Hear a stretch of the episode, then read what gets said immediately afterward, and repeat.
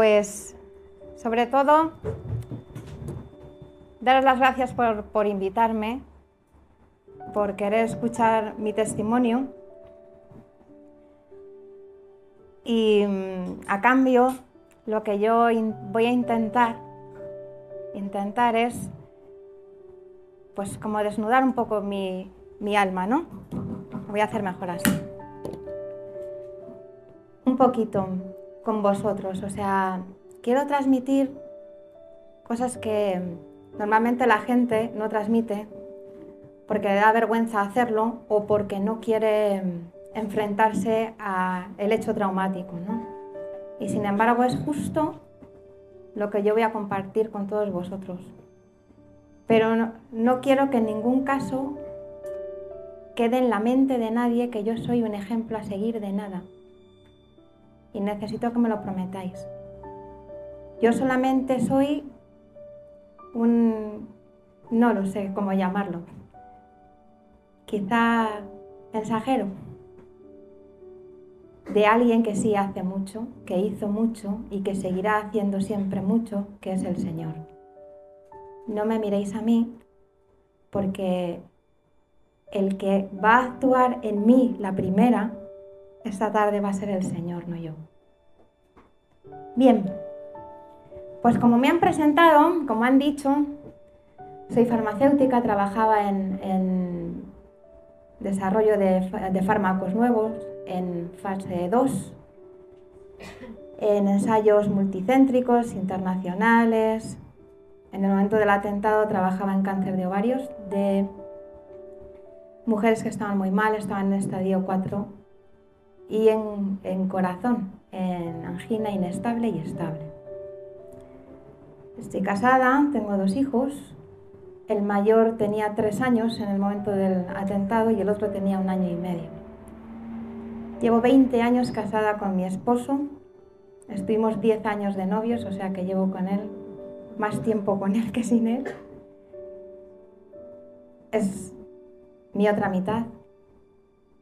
Es lo que dice la teología del cuerpo de San Juan Pablo II. Ya no somos dos, somos uno. Y si antes lo era así, a, partir del atentado mucho más mucho más.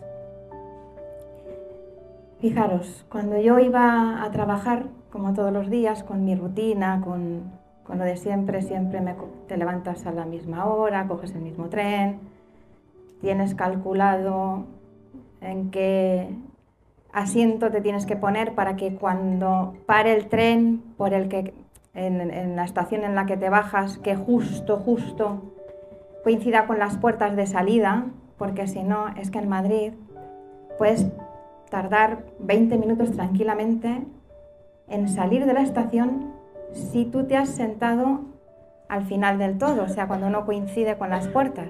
Se pierde más tiempo a veces en intentar salir de la estación que, en llegar casi. Todo calculado, medido y pesado y contado. Así era yo, muy racional con todo. Cuando iba en el punto de, una estación que se llama El Pozo, justo cuando iba a empezar a, a funcionar el tren de nuevo, oí una explosión tremenda. No he oído nunca nada igual, ni lo oiré, espero. Una explosión que me retumbó por dentro. O sea, fue algo de locos, de locos irracional absolutamente, que no, no, no podías procesar. Lo procesas después, cuando pasa el tiempo y empiezan a venir flashbacks de sonido de ese momento. A mi lado, en este lado de aquí, un boquete en la chapa, restos humanos, un humo negro horroroso y cadáveres en el vagón donde estaba yo, que era el mismo vagón que la bomba, murieron 50 personas. Es el vagón en el que más gente murió. sobrevivimos otra chica y yo. La otra chica fue a otro hospital. La he perdido la pista, pero sé que no estaba tan grave. y a mí me dio de, lleno, ¿vale? De tal manera que yo no podía moverme, no podía nada, estaba girada mirando a un chaval que, había muerto, que estaba muerto a mi lado. Y en ese momento vino gente que, estaba, que iba a trabajar y que se bajaron, que entraron en el, en el vagón a intentar ayudar. Y estaban, la palabra que oía siempre era, está muerto, está muerto, está muerto, está muerto, hasta que llegaron a mí y dijeron, está viva. Así que me sacaron como a la sillita de reina. Recuerdo perfectamente cómo me alejaba del boquete. Y hubo una persona que se quedó conmigo, me tiraron en el suelo y entonces una persona que no sé quién es, nunca he conseguido averiguar, me daba la mano y estaba todo el rato, estate tranquila, todo va a ir bien, te van a ayudar, te vas a quedar bien y va a estar fenomenal. ¿no? Y yo muchas veces me acuerdo de esa persona y digo, madre mía, esa persona ha tenido pesadillas, porque yo estaba destrozada, absolutamente destrozada. Hasta mis orejas estaban volando, mi cabeza quemada por detrás. Tengo una cicatriz que han ido mejorando, pero otra cicatriz detrás de 10 centímetros, que no tenía nada, al principio era solo cráneo, ni siquiera pensaban que iba a salir piel. Horroroso. Ya vinieron las, eh, la ambulancia, los médicos, UCI, y me llevaron al Gregorio Marañón. Me pidieron mi nombre, me preguntaron mi nombre les dije mi nombre, me lo pusieron en el, brazo y gracias a Dios fui de las primeras que llegó al Gregorio Marañón. El atentado fue a las 8 menos 20 más o menos de la, de la, mañana y yo la primera placa la tenía hecha a las 8 y 10 de la mañana, o sea que conmigo, gracias a Dios, fueron muy rápido. Bueno, pues yo cuando, desde que el momento que monté en la ambulancia, ya no me acuerdo de nada. Llegué consciente y orientada, dice mi historial médico, que decía con mucha serenidad, no puedo respirar, pero que estaba súper tranquila. Yo no me acuerdo de verdad, no me acuerdo de nada. Pero no me extraña que no podía respirar porque mi diagnóstico cuando me vieron en el Gregorio Marañón así de primeras, tenía estallido de los dos pulmones, los alveolos estaban quemados, tenía sección de la arteria hepática, o sea que me estaba desangrando, los tímpanos por supuesto estaban levantados, yo entera reventada de tal manera que por el impacto de la bomba cogí 10 kilos de peso de los líquidos. No tenía ni perfil, según me han dicho, ¿vale? O sea, era una bolita. Bien, yo no me acuerdo de, de decir que no podía respirar ni nada de eso, mentiría. ¿Y yo para qué voy a mentir? Es una tontería, ¿no? Así llegué al Gregorio Marañón. A las 48 horas Tuve un coágulo en la cabeza porque mi vagón, vamos, el tren era de dos pisos y como yo iba abajo, todo me cayó encima y eso es prácticamente de libro. Si tienes un impacto fuerte en la cabeza, eres carne de cañón para eso. Al final, y sí, de libro. Un coágulo epidural con tres paros cardíacos esa noche y recuerdo la recuperación de uno de ellos con el masaje cardíaco. Ahora vamos a trasladarnos a mi esposo, porque quiero que todos veamos juntos la historia. Quiero que todos nos vayamos a esa imagen como yo estoy intentando hacer. Mi esposo, hasta el día, hasta el 1 de marzo había estado viniendo en el tren conmigo. Él también trabajaba en Madrid y veníamos juntos, íbamos a igual sentados uno a otro, yo me, senté, salía una estación antes, Recoletos, y él iba a nuevos ministerios, pero nada más. Y curiosamente, bueno, para mí no existe la, la casualidad, sino, o sea, si creo en la casualidad, entonces no soy católica. Eh, en febrero le cambiaron la oficina de sitio. Entonces estuvo probando para ver si con el tren bien, pero le iba fatal. Así que decidió ir en coche. Y pone la radio y oye lo que ha pasado. Entonces me llama por teléfono y claro, yo no estaba en condiciones. Fue un rosario para él. Llamar y llamar y llamar a mi empresa a ver si había llegado, llamar a mis padres, a sus padres, sí, porque él decía, vamos a ver, si Esther está bien y ve la que se ha montado, intenta, por lo que sea, comunicarse conmigo, o sea, a través de quien sea, y, y no lo hace. Entonces, los compañeros de trabajo le decían, mira, que es que hay mucho caos, que no había cobertura, que había no sé qué, porque hubo mucho caos, ¿no? Para intentarle tranquilizar, pero él sabía que algo no funcionaba. Así que al final se fue al IFEMA, porque allí hicieron una unidad de seguimiento para las víctimas. Y, bueno, pues allí se pensó que, iba a tener información más de primera mano.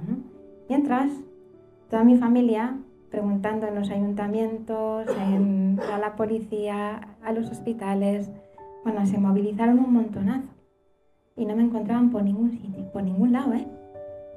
Por ningún lado. Y os he dicho que yo había dado mi nombre y me lo habían apuntado en el brazo para que veáis el caos que había. Hasta que llegó un momento que la, Guardia Civil por la tarde le dijo que, bueno, que no estaba en los fallecidos tampoco y que era conveniente que trajera cosas que me pertenecían a mí para las pruebas de ADN. Él estaba convencido de que me había deshecho, como pasó con muchas personas. Y a las 5 de la tarde le llaman por teléfono un familiar que era eh, comisario entonces y le dijo hemos encontrado a tu mujer, está en el Gregorio Marañón. El problema es que yo dije Saez, pero habían apuntado Sainz. Y entonces en las listas, claro, no lo encontraban, ¿no? Bien, así que imaginaos mi esposo el alivio, Dios mío, la he encontrado. Es que para él era impresionante, de tal manera que al principio, después de, vamos, después del atentado, cuando él empezó a hablar un poco de esto, tenía que dejar de hablar y se ponía a llorar porque se acordaba de ese momento, de que me había encontrado. Bien, pues cuando llegó allí a Gregorio Marañón, que le llevó un familiar porque él no estaba ni para conducir, imaginaos,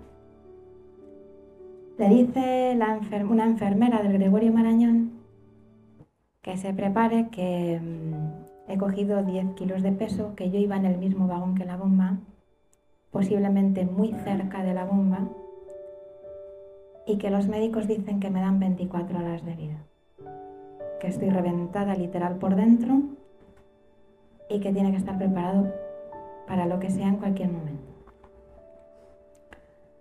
Así que imaginaos otra vez. Y de hecho él dice que cuando entró a verme no me reconocía. Por lo visto no tenía ni perfil, ni nariz, o sea, nada, redondo. Solamente me reconoció por mis pies y por un lunar que tengo aquí. Ya está, ¿no? Se le caía el alma a los pies porque empezaba a pensar en nuestros hijos. Tres años y año y medio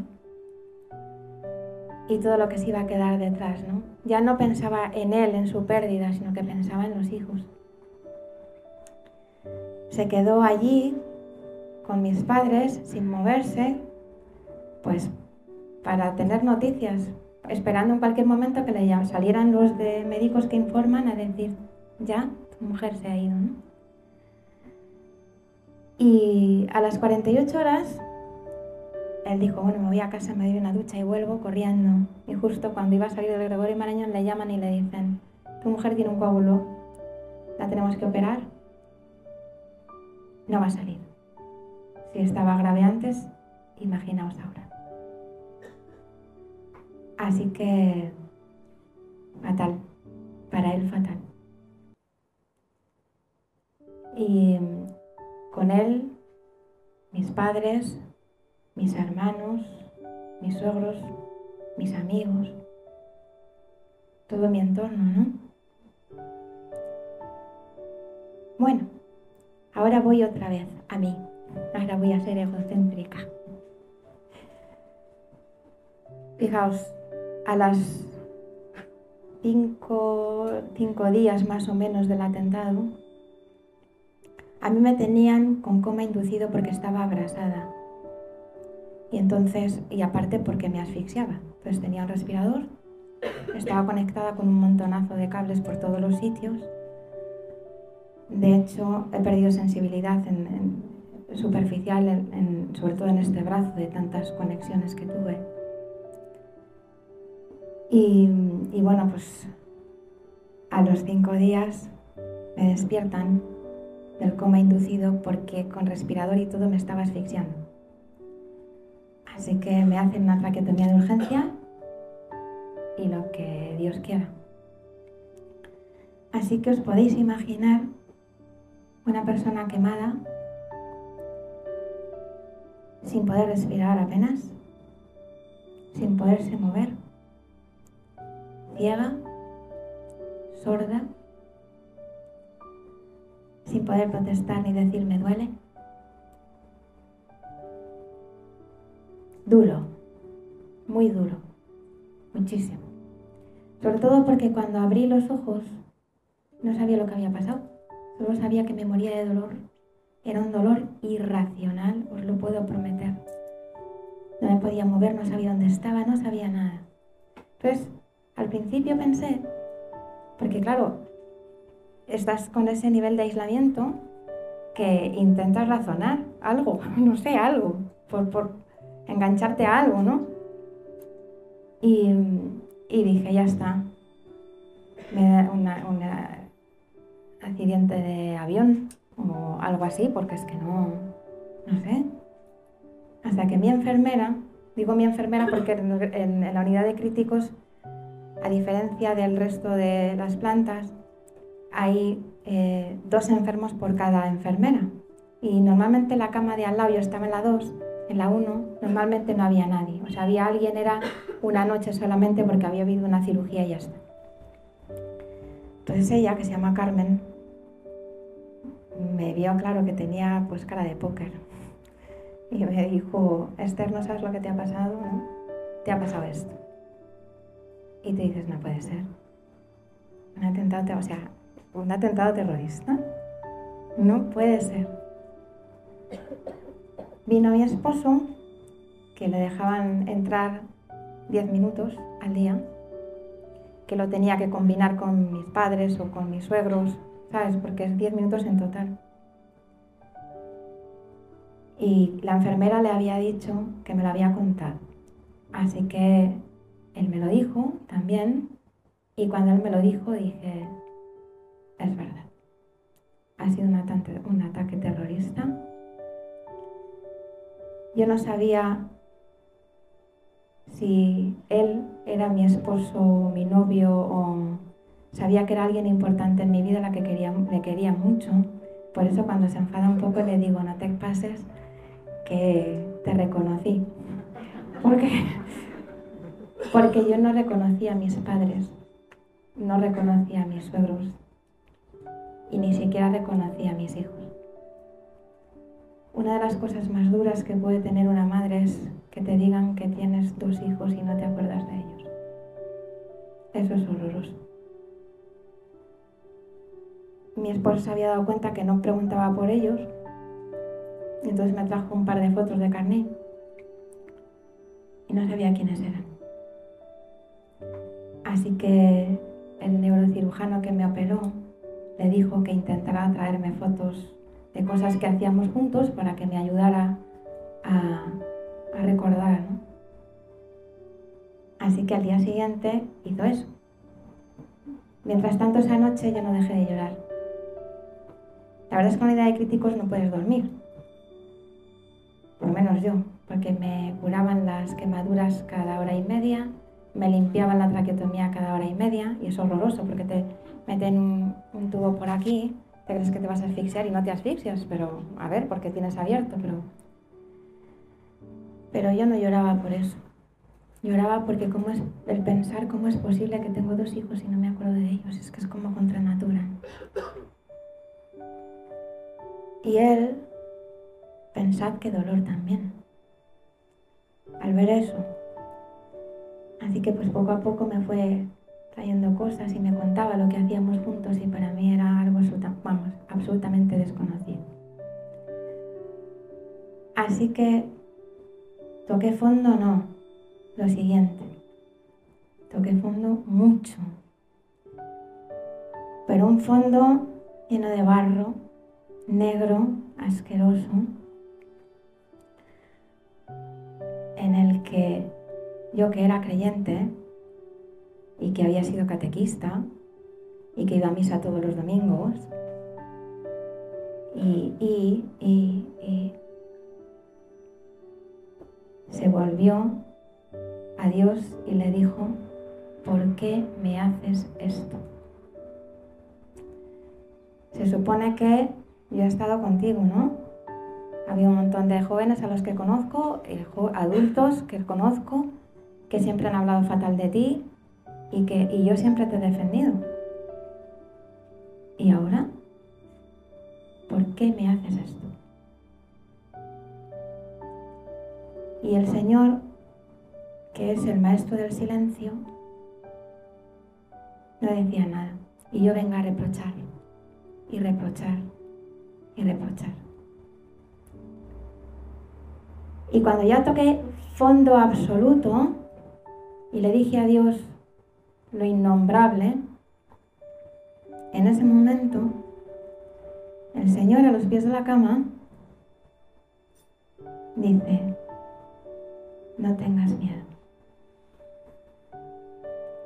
Y ese no tengas miedo me fue muy, muy familiar, porque yo iba a la JMJ de San Juan Pablo II y era eso, era San Juan Pablo II a los jóvenes siempre nos gritaba, no tengáis miedo, no tengáis miedo de lo que sentís, de remad mal adentro.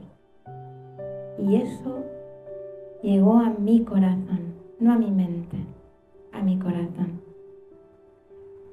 Porque como dice San Ambrosio, cuando uno cree que está buscando a Cristo, se está equivocando. Es Cristo el que te sale al encuentro.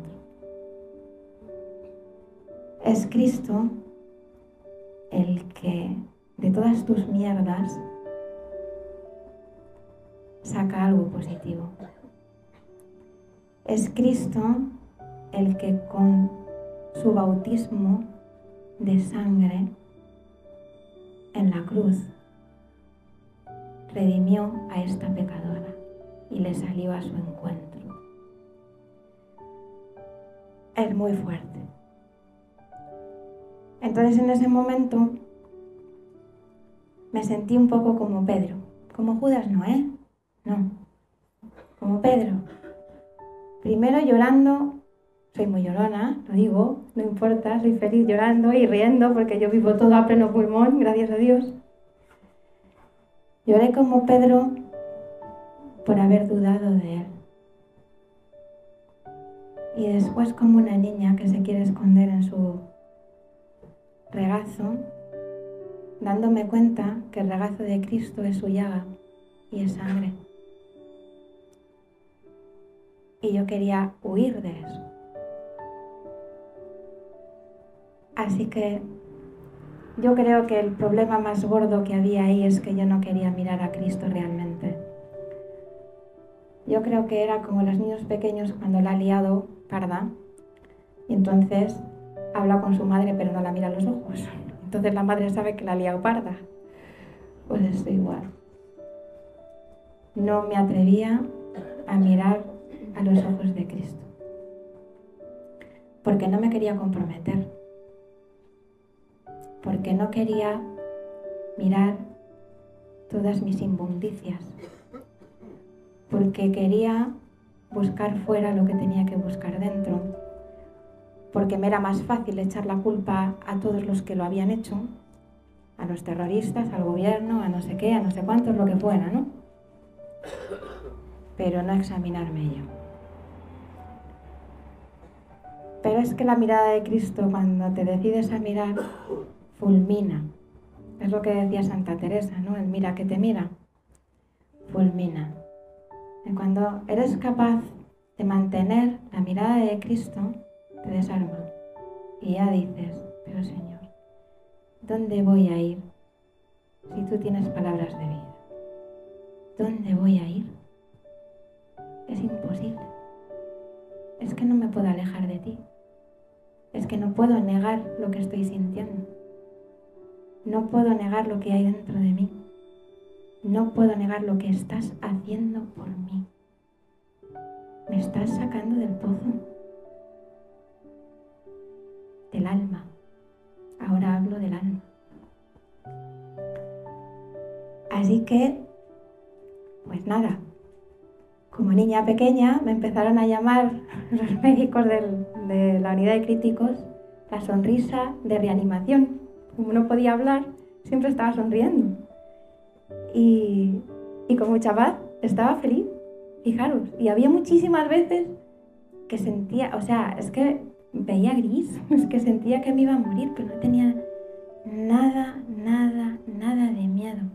Nada en absoluto. Es que a veces tenía la sensación esa de pero si es que yo realmente me quiero ir para allá, hay algo que me está llamando ahí, ¿no? Fue un encuentro muy fuerte, muy hermoso y que no, vamos, espero que nunca se me olvide. Espero que no, porque es la base de todo. De mi recuperación, de que yo esté aquí, de que sea tan inmensamente feliz. Bueno, fijaros, me hicieron un montonazo de pruebas buscando sensibilidad, por ejemplo. Me daban calambrazos en la pierna y en, vamos, en el cuerpo entero, electromiogramas para ver si podían recuperar algo de mí. Bueno, horroroso. Así que yo le decía al Señor, decía, bueno, pues si al final no me he muerto y estoy aquí, por lo menos muéstrame qué es lo que quieres de mí.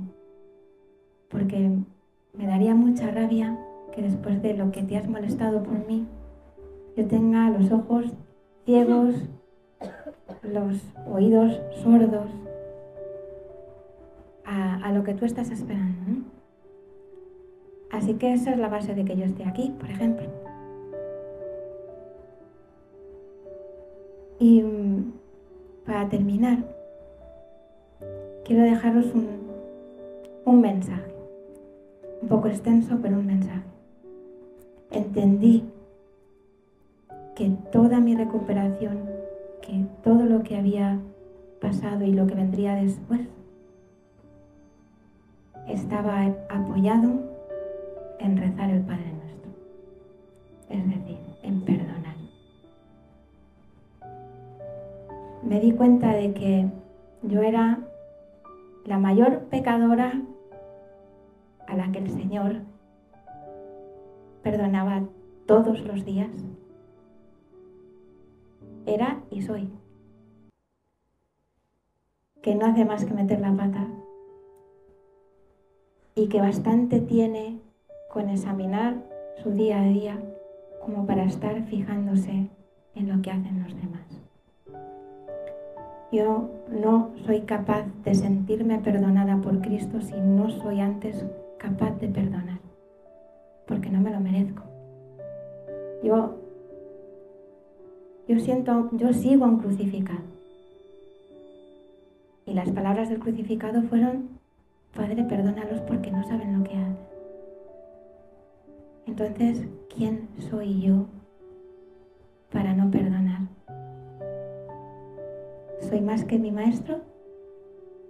En absoluto, en absoluto. Ni me paro a pensar nada de... Yo, yo no vivo en, en, en, las vidas de otras personas. Yo no sé qué oportunidades han tenido. Yo no sé qué daño moral tienen para hacer las cosas. Yo no sé qué les pasó a los que pusieron la bomba. Pero ni quiero saberlo. Ojalá les pudiera ayudar. Ojalá podría ver, pudiera verles y decirles, pero si yo os he perdonado, o sea, Mm, dame la mano, vamos a caminar juntos y ya está. Si lo importante no es en qué punto nos hemos encontrado. Lo importante es si somos capaces de llegar al cielo. ¿Qué más da? No me importa qué has hecho. Si tú supieras lo que ha hecho y lo que hago yo, la base de todo, y con esto sí que termino, el mundo cambiaría si nos examináramos más, si nos diéramos cuenta de toda la misericordia que necesitamos, si fuéramos auténticos mendigos de la misericordia del Señor, dejáramos de juzgar a los demás, porque el Señor no lo hace y nos ayudáramos a todos, unos a otros, todos a todos, a caminar al único sitio en el que tenemos que llegar todos, que es el cielo. No podemos permitir que el infierno se llene de personas. Es el cielo el que se tiene que llenar de personas. Y para eso tenemos que perdonar. Que Dios os bendiga siempre.